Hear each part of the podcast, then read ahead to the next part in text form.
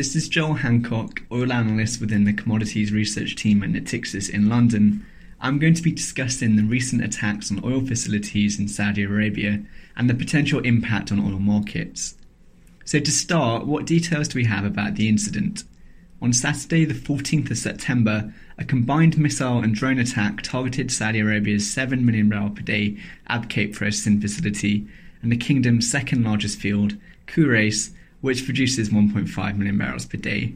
The attacks knocked out 5.7 million barrels per day of Saudi production, or 58% of the production level reported to OPEC in August. So, Abqaiq has been described as the most valuable piece of oil real estate in the world, and the attack was a sharp wake up call for the market. So, previous incidents this year targeting Saudi's Yanbu pipeline, as well as tankers in the Straits of Hormuz, have been firmly in the nuisance category. This attack represented a sharp escalation in both impact and ambition, and consequently, oil prices traded sharply higher following the attack once markets had opened the following Monday. The Intercontinental Exchange reported a record trade volume in Brent futures, with prices spiking as much as 20% intraday, although this was largely limited to front months with longer dated portions of the curve seeing limited movement so open interest and flat prices have since moderated, in large part due to a robust PR exercise from Saudi Aramco and the Saudi Oil Ministry, which has released an optimistic timeline for repairs and return of business as usual operations. So let's look into the details of how much oil is off the market, the longevity of the outage, and the market implications of the above. So the Abqaiq facility has a processing capacity of 7 million barrels per day and is responsible for producing Saudi's Arab Light and Arab Extra Light grades. Throughput was recorded at 4.9 million barrels per day at the time of the attack, suggesting roughly 70% utilization of the facility. So this underutilized capacity represented the vast majority of Saudi's 2.5 million barrels per day of spare capacity which acts essentially as the oil market's insurance policy. So, although the underutilization of the facility has resulted in the quick return of 2 million barrels per day of the 4.9 million barrels per day outage from Abqaiq, Saudi's spare capacity is largely exhausted. So Khurais was less damaged and impacted by the attack, and 0.5 to 1 million barrels per day has been brought back online. So when we combine that with the return of 2 million from Abqaiq, Saudi has been able to return 2.5 to 3 million barrels per day of initially lost production a little over a week after the attacks. So within the market, there remains significant confusion regarding the term supply, production, and production capacity. Supply largely refers to the volume of oil supplied to customers from either production or stock withdrawals. Production, on the other hand, refers to wellhead production and the volume uh, processed. Finally, production capacity is referring to the time that Saudi can return to pre attack production capacity levels. So, the timeline provided by Aramco in the post attack press conference suggested there would be no disruption to supplies to customers and that pre attack production would be returned by the end of September.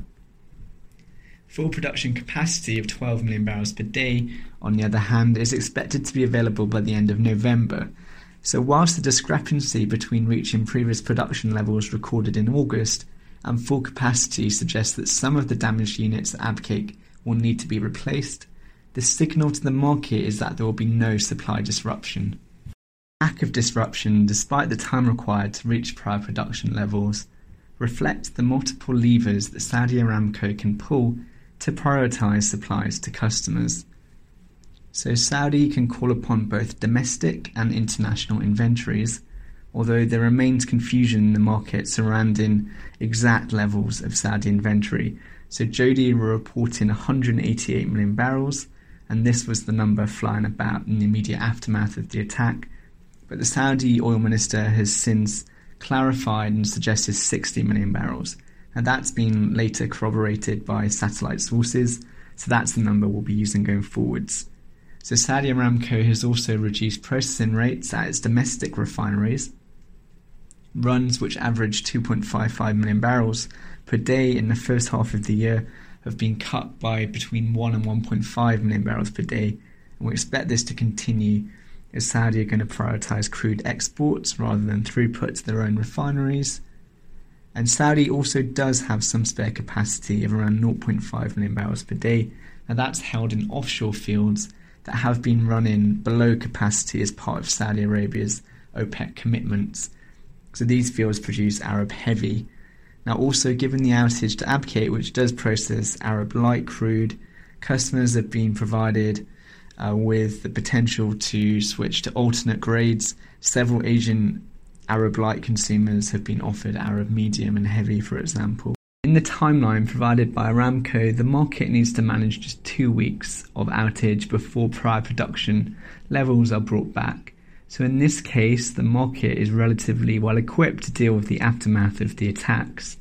So, indeed, the one resounding message that has become apparent in all Saudi communications is that Saudi Arabia can handle this outage internally with no requirement for spare capacity to be deployed from external producers such as Kuwait, the UAE, and Russia.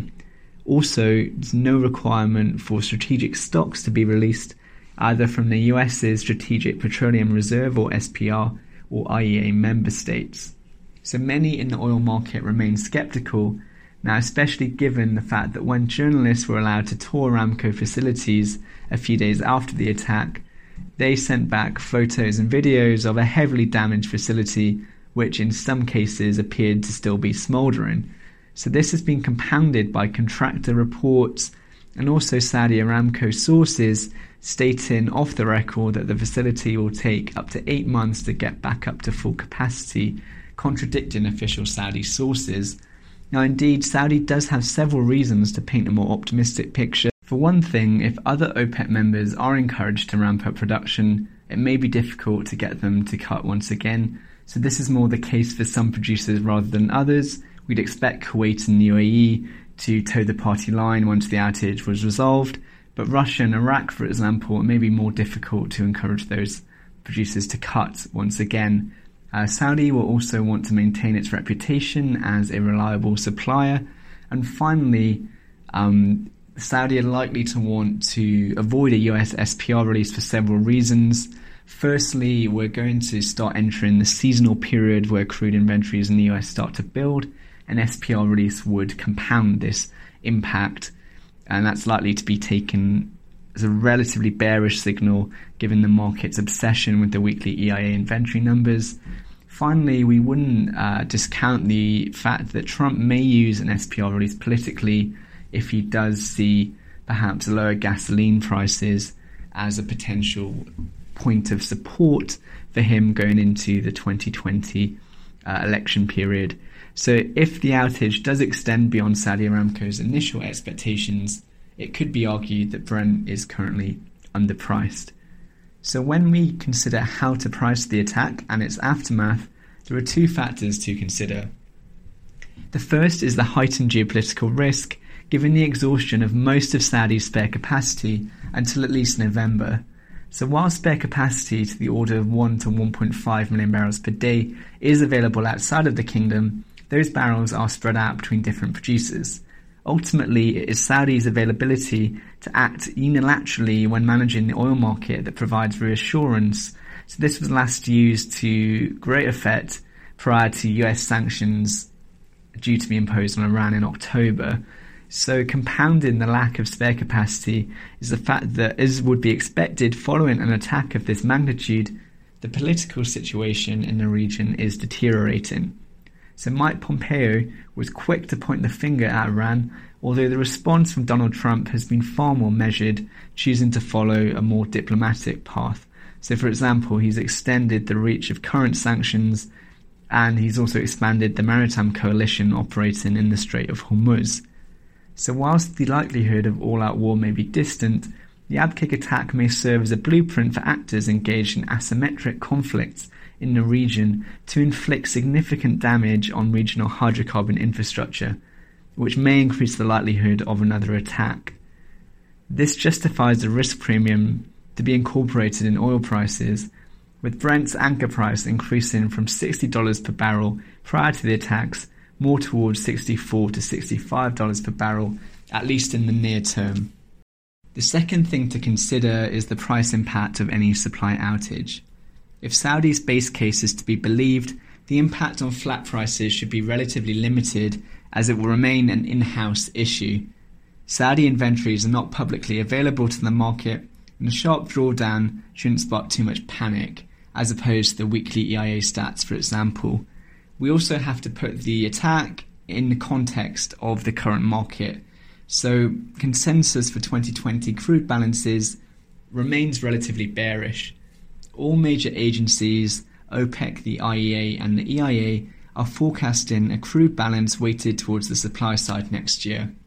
Whilst internally we disagree on the volume of non OPEC production, as we expect US supply growth to be revised down significantly, the ongoing trade dispute, along with a structural slowdown in China's economy, is likely to weigh on oil consumption growth next year. So, this bearish consensus view on oil demand is likely to limit any rally on supply outages. We've seen a similar thing this year as Iran and Venezuela who have a combined production outage of around 2 million barrels per day uh, from their 2018 peak, failed to move the market significantly higher. So we therefore expect rallies to be sold. If, however, Saudi have been more optimistic than reality and supply is off the market for longer than communicated, then the market is likely to tighten significantly. Our estimates are that inventories will drain 1 million barrels per day for the duration of any outage. So we've extrapolated Saudi's current production to the point that August production volumes are returned to the market. Um, so in this case, we would expect oil prices to remain in a higher range above $70 per barrel for the duration of any outage, with an US SPR release highly likely if prices threaten to move beyond President Trump's tolerance level we point to speculative positions in Brent futures with the long to short ratio 5.6 compared to a previous cycle peak of 32 in April 2018. Now, that was when we last had significant geopolitical risk premium baked into oil prices due to the US exit from the Iranian nuclear deal. Now, this suggests that there is significant dry powder by the speculative community to drive oil prices higher if the situation in the region escalates or if supply is shown to be out for longer than communicated by Saudi Aramco. So, some final thoughts. Any major price impact may be felt on oil products before flat prices, given the decline in Saudi refinery throughput. So, Wood Mackenzie estimate that refinery throughput will normalise towards the first half of 2019 levels, so 2.5 million barrels per day, by the end of 2019, which will result in a higher import requirement for both Saudi domestic needs and also to meet export commitments. So product cracks are likely to remain volatile as Saudi's import requirements fluctuate. Any price spike would be a drag on economic growth, especially in emerging market economies already struggling with a higher dollar. So we may see a dislocation in light and heavy differentials given the removal of Arab light and extra light grades from the market and their replacement with Arab medium and Arab heavy barrels. And finally, although most US producers are fully hedged for 2019 and the move from the attack for the back end of the forward curve was relatively limited, any sustained price move that does lift the back end of the curve will ultimately be bearish as it will allow US independent producers to hedge their production at higher strike prices, which will ultimately increase production volumes. So the market, to conclude, has calmed significantly. Open interest has settled down, and oil prices have moved into a slightly higher range, reflecting a higher risk premium. But the fireworks that some were predicting have not materialized. So we expect prices to stabilize at these levels if Saudi's timeline is legitimate, with perhaps some downside risk. There is potential, however, for relatively significant oil market volatility if Saudi prove to have been more optimistic in their estimates on supply replacement or if regional tensions escalate. We'll be tracking all of the latest developments on the research desk. Thanks for listening. To check out our other research podcasts, please visit soundcloud.com forward slash Natixis Corp.